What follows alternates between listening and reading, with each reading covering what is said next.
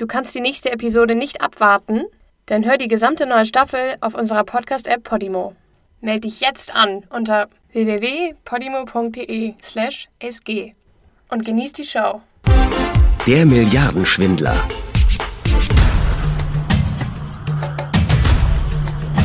The Eagle, proud symbol of Stanford Financial Group. Der Adler.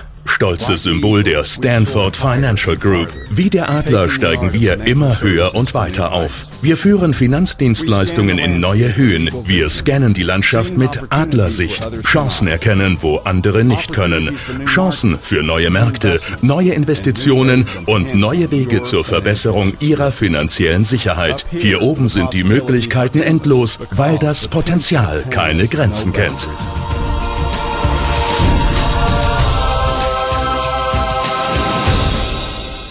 Alan Stanford weiß, was es heißt, eine gute Show abzuziehen. An einem Sommertag im Jahr 1981 lässt sich Stanford per Helikopter zu einem seiner Luxus-Fitnesszentren einfliegen. Er landet mitten auf der Laufbahn, wo er strahlend und winkend aussteigt. Er scheint, als liege ihm die Welt zu Füßen. Aber in Wirklichkeit hat sich sein Konzern bei einer Übernahme verschätzt und steht jetzt am Rand des Abgrunds. Zusammen mit seiner Frau Susan hat er fast 14 Millionen Dollar Schulden bei über 100 verschiedenen Gläubigern angehäuft. Niemand wäre auf die Idee gekommen, denn anstatt den Gürtel etwas enger zu schnallen, setzt Alan Stanford noch einen drauf.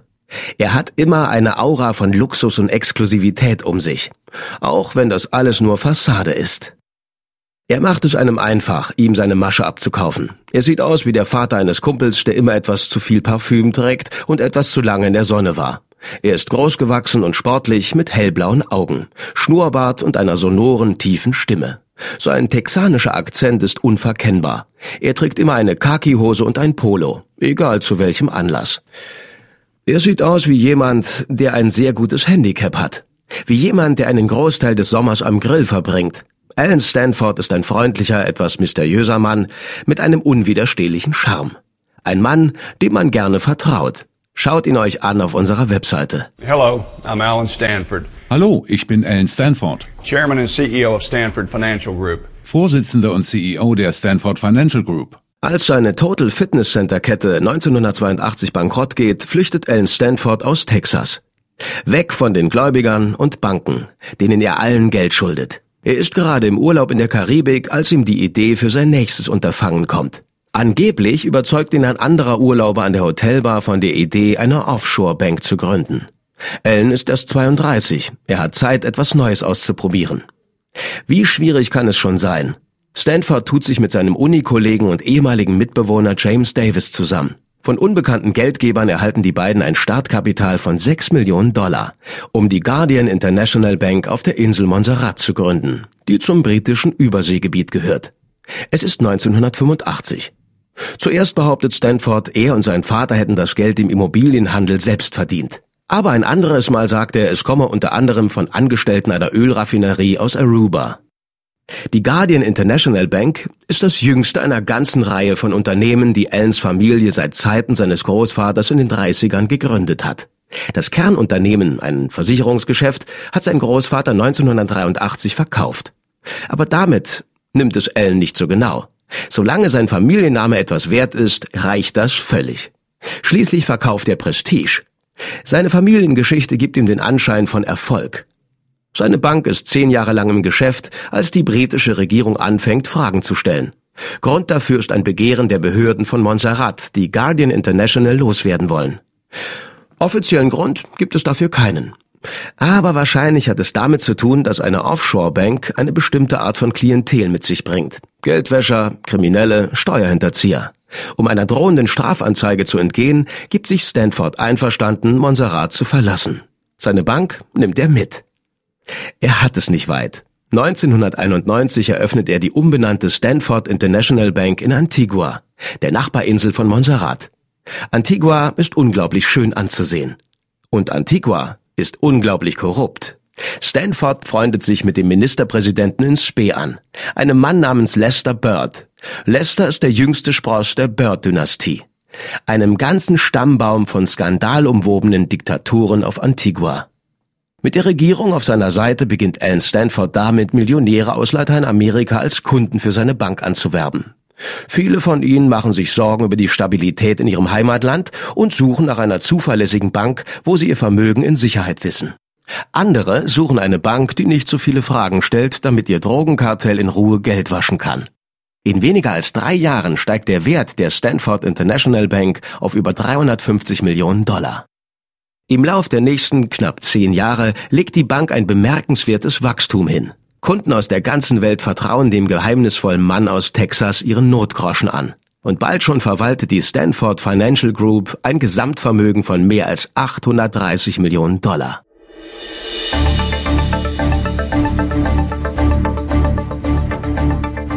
Stanford Financial Group is a family of financial services companies with global reach. We serve over 40,000 clients who reside in 79 countries on six continents. Die Stanford Financial Group ist ein Konzern von Finanzdienstleistungsunternehmen mit weltweiter Reichweite. Wir betreuen mehr als 40.000 Kunden aus 79 Ländern und auf sechs Kontinenten. Unser Hauptsitz liegt in Houston, Texas und wir bauen ein wachsendes Netz von Niederlassungen auf der ganzen Welt aus, um nahe bei unseren Klienten zu sein. Die Stanford Financial Group besteht mittlerweile aus einer ganzen Reihe von Offshore- und herkömmlichen Banken. Dazu eine Vermögensberatung, eine Treuhandgesellschaft und eine Gold- und Edelmetallabteilung. Stanford übernimmt sogar die Bank of Antigua, was ihn zum Hauptfinanzier der antiguanischen Regierung macht. Er leiht der Regierung Geld für Straßen, Brücken und Schulen und die verkauft ihm im Gegenzug unter der Hand die besten Grundstücke. Stanford weiß, seine Position und seine Mittel zu nutzen, um seine Position zu stärken. Zum Beispiel kauft er die einzige Zeitung der Insel, nur damit er zwei Journalisten feuern kann, die den Premier kritisiert haben. Alan Stanford liebt Antigua und Antigua liebt Alan Stanford. 2006 schlägt ihn die Regierung sogar zum Ritter. Sir Alan Stanford hat sich für die Wirtschaft Antiguas unverzichtbar gemacht. Mit seiner Bank sind Geld und Arbeitsplätze auf die Insel gekommen. Er hat Antigua zu einem weltweit bekannten Begriff gemacht und die Leute sind ihm dankbar. Ihm gehören mehrere Hotels. Er hat den Hafen aufgekauft und renoviert, damit seine Yachten gebührend anlegen können. Dazu ein Restaurant, ein Bürogebäude und eine ganze Reihe von Plänen in der Pipeline.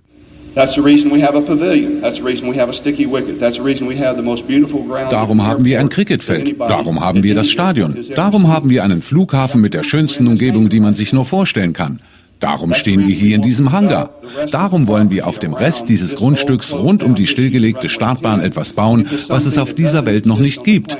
Damit Menschen aus den oberen Vermögensschichten, kurz gesagt die reichsten Leute der Welt, hierher kommen. Damit sie einen guten Eindruck kriegen, wenn sie hier ankommen.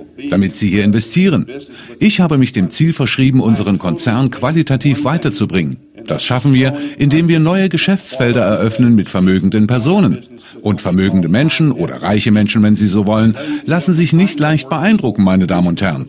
Sie müssen also etwas tun, das in der Welt einzigartig ist und sie von anderen unterscheidet, was wir den Stanford Exzellenzstandard nennen.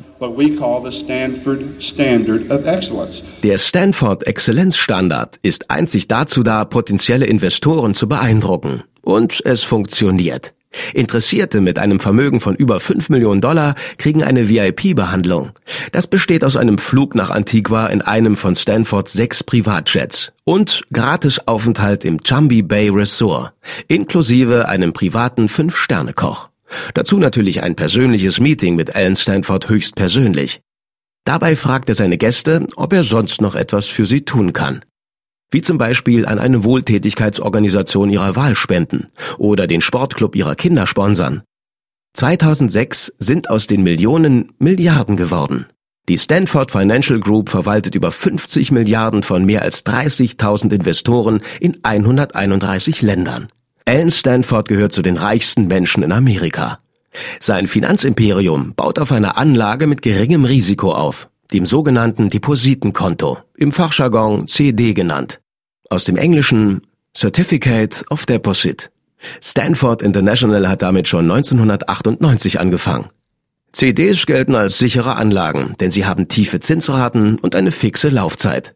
Wer in ein CD investiert, weiß genau, wie viel er mit seinem Investment verdient und wann er sein Geld wiederbekommt. Aber natürlich heben sich die Depositenkonten, die Alan Stanford anbietet, deutlich von der Konkurrenz ab. Keine Bank der Welt kann mit dem Stanford Exzellenzstandard mithalten. Eine vergleichbare Anlage bei einer Großbank wie JP Morgan wirft zu der Zeit etwa 1,75 Prozent Zins ab. Bei Stanford liegt die Zinsrate bei 4,5 Prozent. Aber damit nicht genug. Stanford berichtet, dass die konzernweiten Zinsraten beständig bei um die 16 Prozent liegen. Eine Rate, die die US-Börsenaufsicht 1996 als unmöglich bezeichnet. Stanford behauptet, dass er diese unglaublichen Zinsraten mit einer einzigartigen Investitionsstrategie erzielt. Er weist auf das diversifizierte Portfolio seiner Bank hin, als hätte er sowas eben gerade erfunden. Was er auch immer tut, es funktioniert. Während der Finanzkrise von 2008 verliert die Börse insgesamt etwa 40 Prozent an Wert. Das Portfolio der Stanford Financial Group dagegen gerade mal 1,3 Prozent. Es betrifft uns überhaupt nicht. Unser Geschäft ist Vermögensverwaltung. Wir verwalten weltweit etwa 55 Milliarden Dollar in einer privaten Unternehmensgruppe.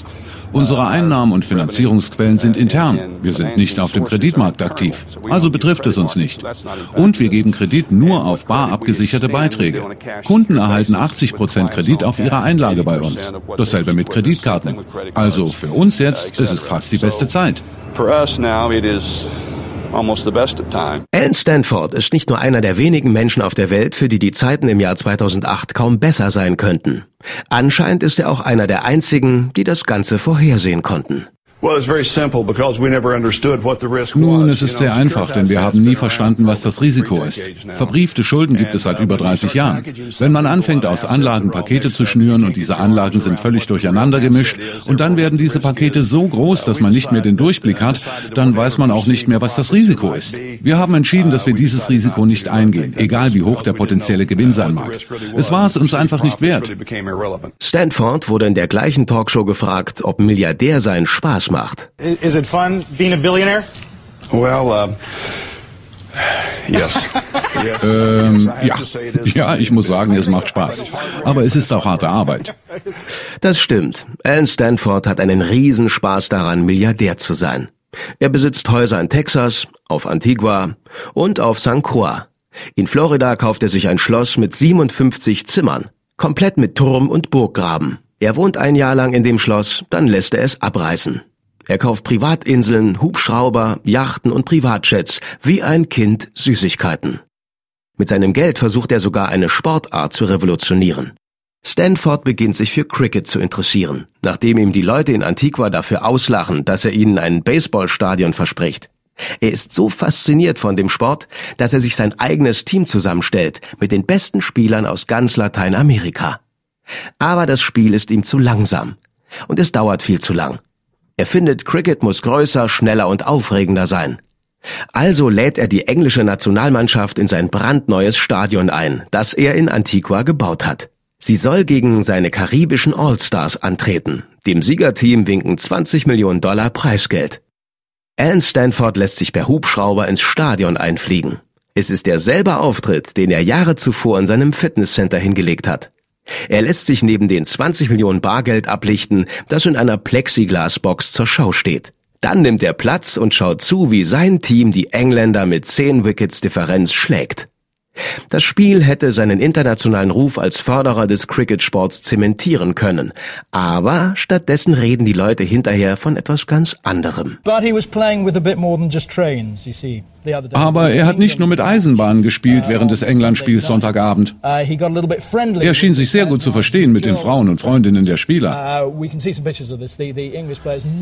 Während des Spiels hat die Kamera auf Stanford geschwenkt, mit zwei Frauen zu seiner Linken und Rechten, die Arme um sie gelegt und eine dritte in seinem Schoß.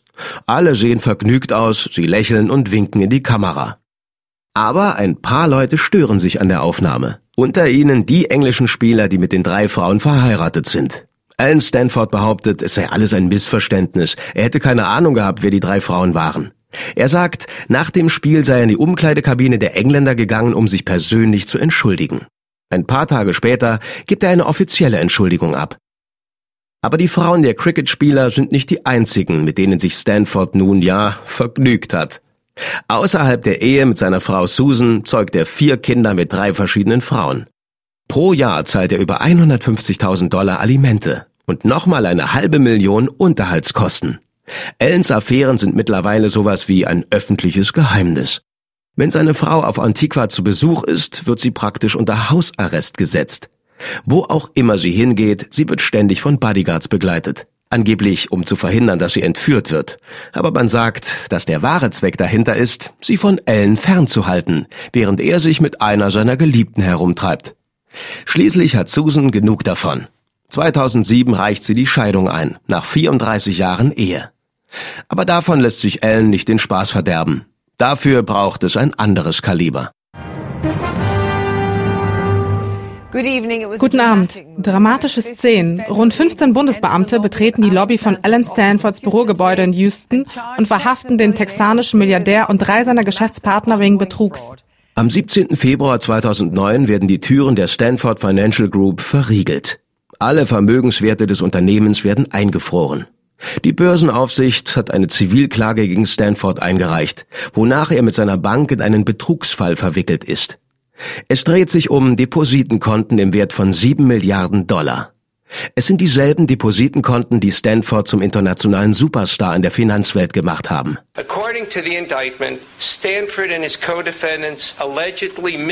Laut der Anklageschrift haben Stanford und seine Komplizen den größten Teil dieser Anlagen veruntreut. Unter anderem soll er mindestens 1,6 Milliarden über Umwege an sich selbst überwiesen haben. Währenddessen wurde den Investoren angeblich die Finanzlage der Stanford International Bank, ihre Anlagestrategie und das Ausmaß der Aufsicht durch die antiguanischen Behörden falsch dargestellt. Its investment strategy and the extent of regulatory oversight by the Antiguan authorities. Die Anklage wirft Stanford Verschwörung zum Betrug in einer ganzen Reihe von Punkten vor. Sieben Punkte des Überweisungsbetrugs, zehn Punkte des Postbetrugs, Verschwörung zur Behinderung einer Untersuchung durch die Börsenaufsichtsbehörde und Behinderung einer Untersuchung durch die Börsenaufsichtsbehörde und Verschwörung zur Geldwäsche. Stanford hat die Gewinnraten der CDs seiner Bank künstlich aufgebläht. Mit dem Geld, das er durch den Verkauf der CDs erhalten hat und das er hätte anlegen sollen, hat er stattdessen seinen extravaganten Lebensstil finanziert. Die Börsenaufsicht beschuldigt die Stanford Group, die hohen Gewinnraten der bestehenden Investoren durch das Anwerben von neuen Investoren finanziert zu haben. Ein klassisches Beispiel für ein Schneeballsystem. Als die Anklage veröffentlicht wird, stehen Stanfords Kunden ungläubig vor den Filialen seiner Bank in Houston und Antigua. Sie alle werden weggeschickt und stattdessen zu einer Webseite verwiesen, die vom Gerichtsvollzieher verwaltet wird. Der verwaltet jetzt Stanfords gesamtes Vermögen. Der Vollzieher ist auch dafür verantwortlich, die über tausend Angestellten darüber zu informieren, dass sie ab sofort keinen Job mehr haben. Für manche ist es wie ein Déjà-vu. Nur ein halbes Jahr zuvor hat die ganze Welt dabei zugeschaut, wie Bernie Madoff verhaftet wurde, nachdem eines der größten Schneeballsysteme der Welt aufgeflogen war. Alan Stanford machen die Vergleiche zu Bernie Madoff stinksauer. Er wirft der Aufsichtsbehörde vor, dass sie nur hinter ihm her sind, weil ihr Madoff durch die Lappen gegangen ist.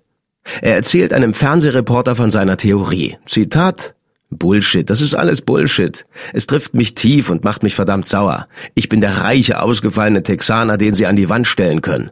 Das ist der einzige Grund, warum Sie hinter mir her sind. Zitat Ende. Ellen hat recht. Der Vergleich zu Madoff ist tatsächlich Bullshit.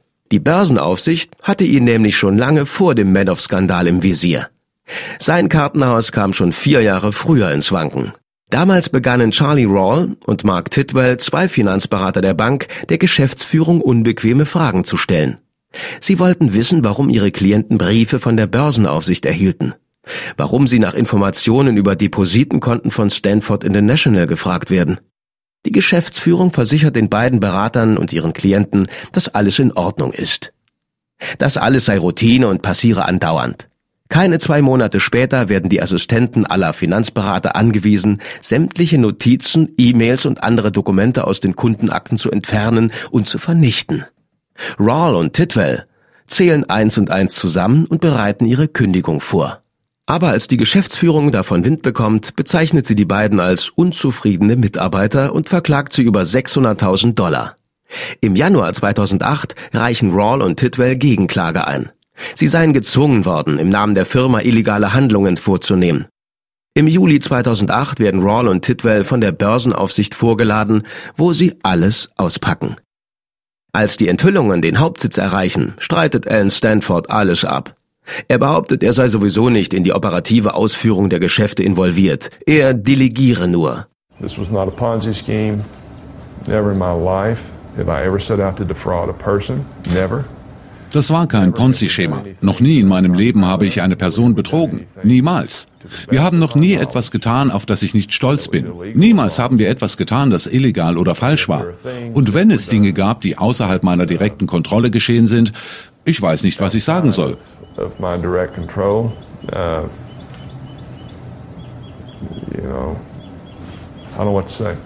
Auch als er von seiner Geschäftsleitung Belege für die Insolvenz der Bank vorgelegt bekommt, besteht Allen darauf, alles sei in Ordnung. Aber als schließlich auch ihm der Ernst der Lage bewusst wird, verkündet er, dass er nicht vor der Behörde aussagen kann. Er sei selbst in die Irre geführt worden und deshalb hätte er unabsichtlich die Kunden getäuscht. Ab da überlässt er Laura Pendergast Holt das Reden. Laura ist Chief Investment Officer der Bank und streng genommen verantwortlich für die Verwaltung der 50 Milliarden Kundenvermögen. Laura ist 35. Sie hat einen Bachelorabschluss in Mathematik und einen Master in Naturwissenschaft. Stanford ist ihre erste richtige Stelle. Andere Qualifikationen hat sie keine. Es sei denn, man zählt ihr Verhältnis mit James Davis dazu. Alan Stanfords Unikumpel und CFO der Stanford Financial Group. Laura Pendergast Holt hat James Davis in der Kirche in ihrer Heimatstadt in Mississippi kennengelernt. Eine Kirche, die James Davis gehört. James sah Potenzial in Laura und nahm sie unter seine Fittiche. Er ist es, der ihr zu dem Job in der Geschäftsleitung von Stanford verholfen hat. James ist egal, dass Laura für den Job völlig unqualifiziert war. Schließlich hat sie andere Qualifikationen. Zwischen 2001 und 2003 führen die beiden ein loses Verhältnis. Lauras Cousine Heather Shepard arbeitet ebenfalls für Stanford als Equity Specialist. James Davis schläft auch mit ihr. Im Februar 2009 führt die Geschäftsleitung von Stanford eine Reihe von Meetings in Miami durch. Auch Anne und James sind dabei. Der einzige Punkt auf der Traktantenliste ist, Laura auf ihr Treffen mit der Börsenaufsicht vorzubereiten. Sie geben ihr detaillierte Informationen über das Stufe 3 Portfolio, das etwa 81 Prozent der 8 Milliarden in CD-Investitionen ausmacht. Das Problem ist nur, dass rund die Hälfte davon unauffindbar ist. Das Geld ist einfach verschwunden. Um die 3 Milliarden stecken in Immobilien und weitere 1,6 Milliarden sind als Aktionärsdarlehen abgebucht. Bei dem Aktionär handelt es sich natürlich um Alan Stanford. Laura Pendergast Holt trifft sich am 10. Februar 2009 mit der Aufsichtsbehörde. Das Treffen findet in Fort Worth, Texas statt. Als die Beamten nach dem Stufe 3 Portfolio fragen, sagt sie, sie sei mit den Details des Portfolios nicht vertraut. Und als sie gefragt wird, ob aus dem Portfolio Aktionärsdarlehen finanziert wurden, sagt sie, sie hätte keine Ahnung. Die Meetings in Miami erwähnt sie mit keinem Wort. Kein Wort darüber, dass der Direktor der Bank sie persönlich auf das Treffen vorbereitet hat. Sie hält entschlossen zu ihrer Lüge. Eine Woche später, am 17. Februar, werden die Büros von Stanford durchsucht. Am 26. Februar wird Laura Pendergast Holt wegen Justizbehinderung angeklagt. Sie ist die erste Angestellte von Stanford, die vor Gericht steht. Sie bekennt sich schuldig und wird zu drei Jahren Haft plus drei Jahre Bewährung verurteilt. James Davis nimmt sich einen Anwalt, der ihm rät zu kooperieren. Er bekennt sich schuldig des Betrugs und der Justizbehinderung. Für seine Kooperation und seine Aussage gegen Alan Stanford kommt er mit fünf Jahren Gefängnis davon. James Davis Anwalt sagt Folgendes über seinen Klienten. Dieses Unternehmen war 15 bis 20 Jahre lang nichts als Schall und Rauch. Es war von Anfang an unecht. Es brauchte Buchhalter, die keine Buchhaltung machen, Regulatoren, die nichts regulieren, Anwälte, die Gesetze ignorieren. Hat mein Klient das Gesetz gebrochen? Absolut. Aber ich fordere Sie dazu auf, dem Geld zu folgen und Sie werden sehen, dass sehr wenig von dem Geld in Jim Davis Tasche ging.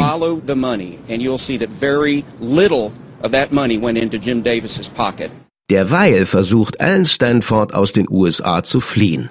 Aber der Pilot, der ihn aus dem Land fliegen soll, weigert sich. Er weiß, dass Stanfords Vermögen eingefroren wurde und nimmt keine Kreditkartenzahlung an.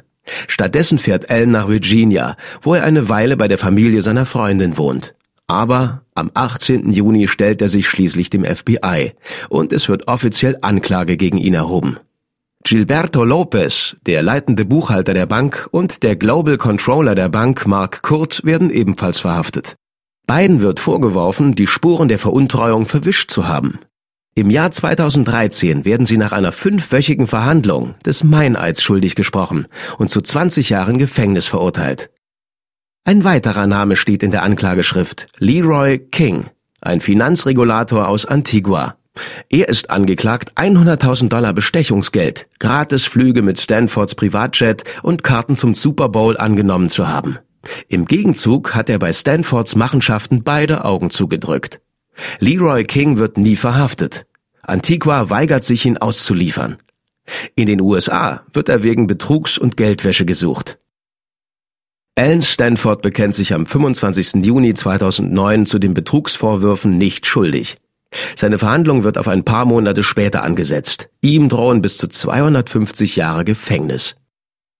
Bis zum Beginn des Prozesses bleibt er in Untersuchungshaft ohne Möglichkeit auf Kaution. Der Richter hat entschlossen, dass ein zu großes Fluchtrisiko besteht. Also wird Stanford in ein Untersuchungsgefängnis in Texas überführt, wo er nach eigenen Angaben mit neun anderen Insassen eine Zelle für vier teilen muss. Den Großteil seiner Zeit verbringt er damit, sich auf den Prozess vorzubereiten. Er führt häufige und lange Gespräche mit seinem Anwalt und seiner Tochter. Dazu hält er das gemeinschaftliche Telefon der Anstalt besetzt. Und seine Mitgefangenen haben langsam die Schnauze voll von Ellens Rücksichtslosigkeit. Am Morgen des 24. September 2009 sitzt er wie üblich am Telefon, als eine Gruppe von Männern hinter ihm anfängt, sich zu beschweren. Er soll endlich Schluss machen. Stanford dreht sich im Stuhl um und wirft ihnen einen finsteren Blick zu. Er ist nicht gewohnt, gesagt zu bekommen, was er tun soll. Und er wird jetzt auch nicht damit anfangen, das zu ändern. Also wendet er seine Aufmerksamkeit wieder dem Telefongespräch zu und dreht den verärgerten Insassen den Rücken zu. Was dann passiert, weiß Ellen nicht mehr genau. Er sagt, er könne sich noch erinnern, wie ihn jemand rückwärts aus dem Stuhl reißt und er mit dem Kopf auf den Boden aufschlägt. Er erinnert sich, wie er vom Boden gehoben und Kopf voran gegen eine Betonwand geworfen wird. Das Letzte, woran er sich erinnert, ist, dass er bis zur Bewusstlosigkeit gewürgt wird. Später findet er heraus, dass ihn einer der Männer mehrmals ins Gesicht tritt, bevor er den Raum verlässt. It's approximately 10:37 a.m. Date 924 I'm Captain Ramos. Es ist ungefähr 10.37 Uhr, Datum 24. September 2009. Hier ist Captain Ramos. Ich nehme die Schlägerei zu Protokoll, die gerade in Schlafsaal 505 Flur C zwischen zwei weißen Häftlingen passiert ist. Wir durchsuchen gerade den Schlafsaal nach Waffen. Beide Häftlinge befinden sich auf der Krankenstation. Yes, sir. uh, shower and the telephone area where the altercation is alleged to begin.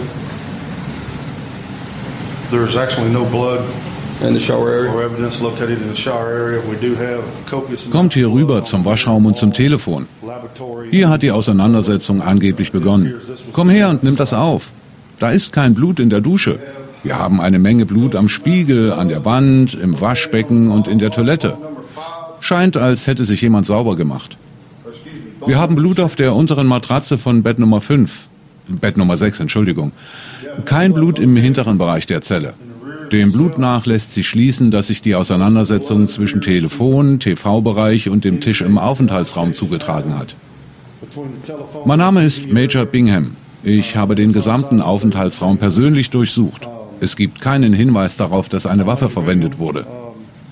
Es scheint, als war die Auseinandersetzung nur mit Händen und Füßen und ohne Waffen geschehen. Not find any indication that there was a weapon present during this altercation. It does appear that the altercation was with hands, feet, uh, hand and feet uh, only, and no weapons involved. Stanford wird zur Untersuchung auf die Krankenstation gebracht. Er ist bei Bewusstsein, hat aber starke Schmerzen und weiß offensichtlich nicht, wer und wo er ist. Hier hören wir, wie er mit verschiedenen Krankenschwestern und Ärzten spricht. Wir spielen das einfach mal ab, damit ihr ein Bild von der Situation bekommt.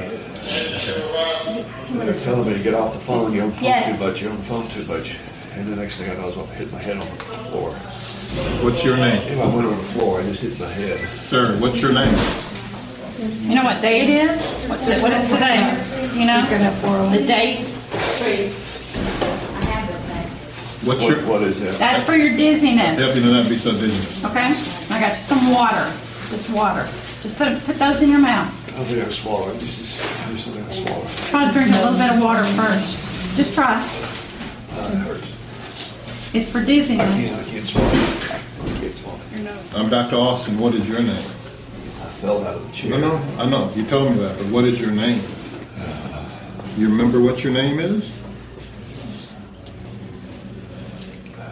Do you know where you are right now? What happened was I was on the Can, phone. can you tell me what building this is, where you are right now?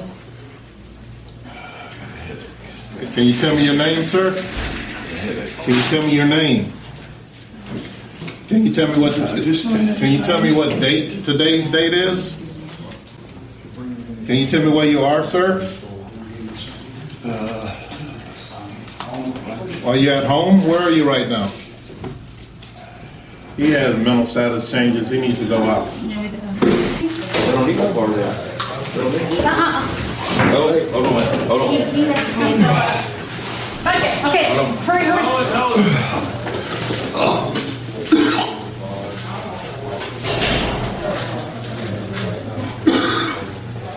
Hold on to it. Now, please. Alan Stanford hat 32 gebrochene Gesichtsknochen, einen Schädelbruch und eine Hirnschwellung. Auf unserer Webseite haben wir Bilder von ihm nach dem Überfall hochgeladen. Er wird acht Stunden lang operiert. In dem Eingriff werden ihm Schrauben und Netze aus Titanium eingesetzt, um seine Knochen zusammenzuhalten. Nach der Operation wird er in eine zweimal zwei Meter große Sonderzelle gebracht, die von den Häftlingen das Loch genannt wird. Da verbringt er den nächsten Monat. Er sagt, während der ganzen Zeit bekam er nur den Arzt zu sehen. Neurologische Behandlung sei ihm verweigert worden. Er hätte keine Antibiotika oder Schmerzmittel bekommen. Stattdessen sei er so mit Beruhigungsmitteln vollgepumpt worden, dass er eine Sucht entwickelte. Darum muss später die Verhandlung vertagt werden. Der Richter beschließt, seine Hirnverletzungen und seine Medikamentenabhängigkeit machten es ihm unmöglich, vor Gericht zu stehen. Die Behandlung in der Haftanstalt bezeichnet Stanford als barbarisch. Sie passe eher zu einem Gefängnis in Nordkorea oder Russland. Nach drei Jahren Untersuchungshaft beginnt endlich die Gerichtsverhandlung. Sie dauert sechs Wochen.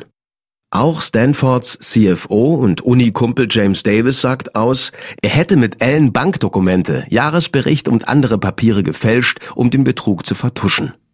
Davis sagt, er schäme sich dafür, was er getan hat.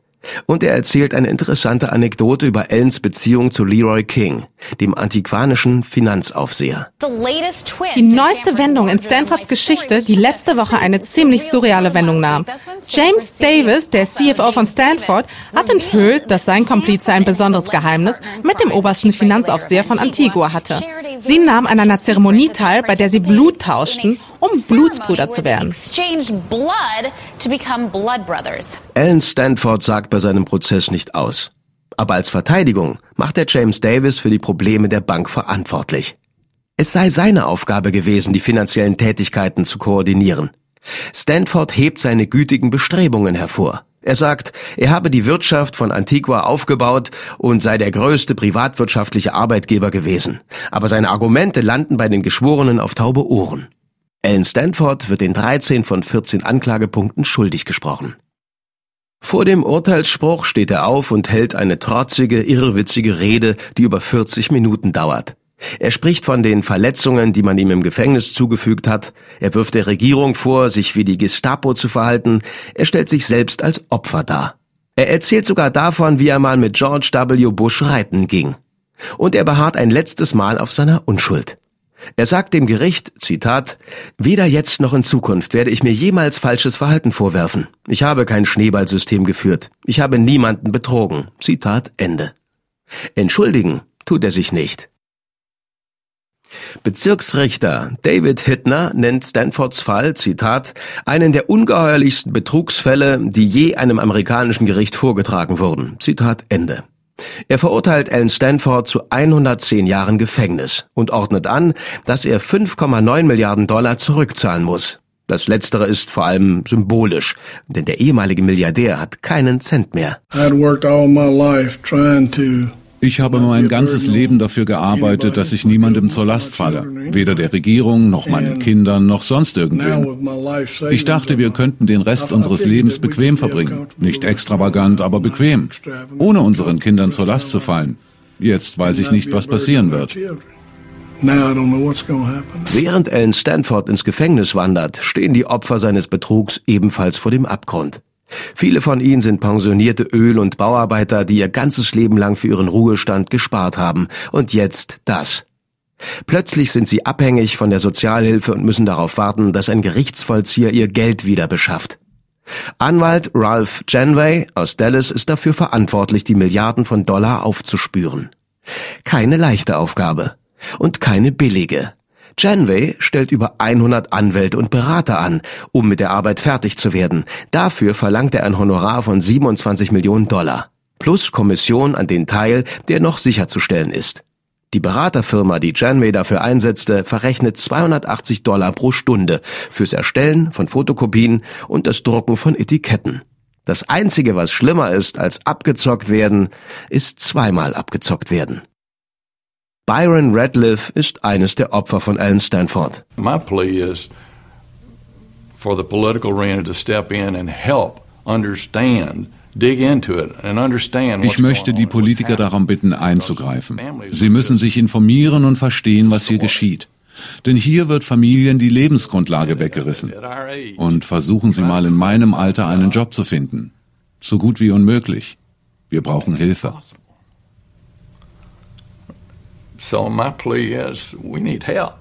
Aber es sind genau die Politiker, die Radcliffe um Hilfe bittet, welche die ganze Misere erst möglich gemacht haben. Im Prozess kommt heraus, dass Alan Stanford US-Politikern beider Parteien insgesamt mehr als 2,4 Millionen Dollar gespendet hat.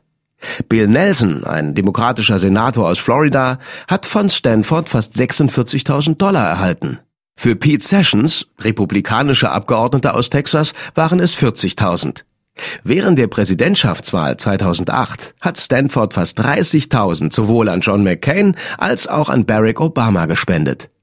Tom DeLay, Ehebrecher, Alkoholiker und ehemaliger Mehrheitsführer der Republikaner im Abgeordnetenhaus, ist elfmal in Stanfords Privatjet geflogen.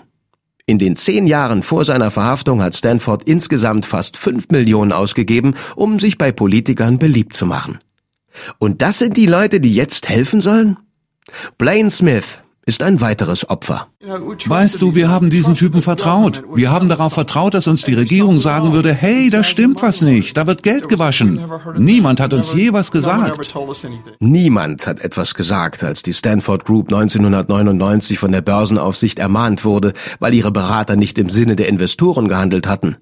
Niemand hat etwas gesagt, als herauskam, dass im selben Jahr das Juarez-Kartell aus Mexiko über drei Millionen Dollar auf Stanfords Konten deponiert hatte.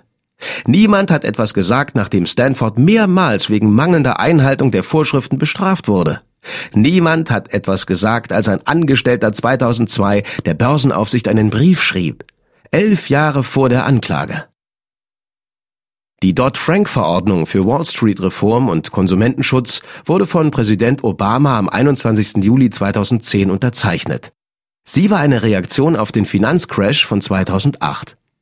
Die Verordnung hat eine spezielle Behörde ins Leben gerufen, deren Aufgabe der Schutz von Konsumenten am Finanzmarkt ist. Den bestehenden Opfern ist damit nicht geholfen. Aber die Behörde sollte zumindest verhindern, dass sich der Fall Alan Stanford in Zukunft wiederholt. Wir werden große Teile von Dodd-Frank kürzen. Denn ehrlich gesagt kenne ich so viele Leute, Freunde von mir, die tolle Unternehmen führen, die sich kein Geld leihen können.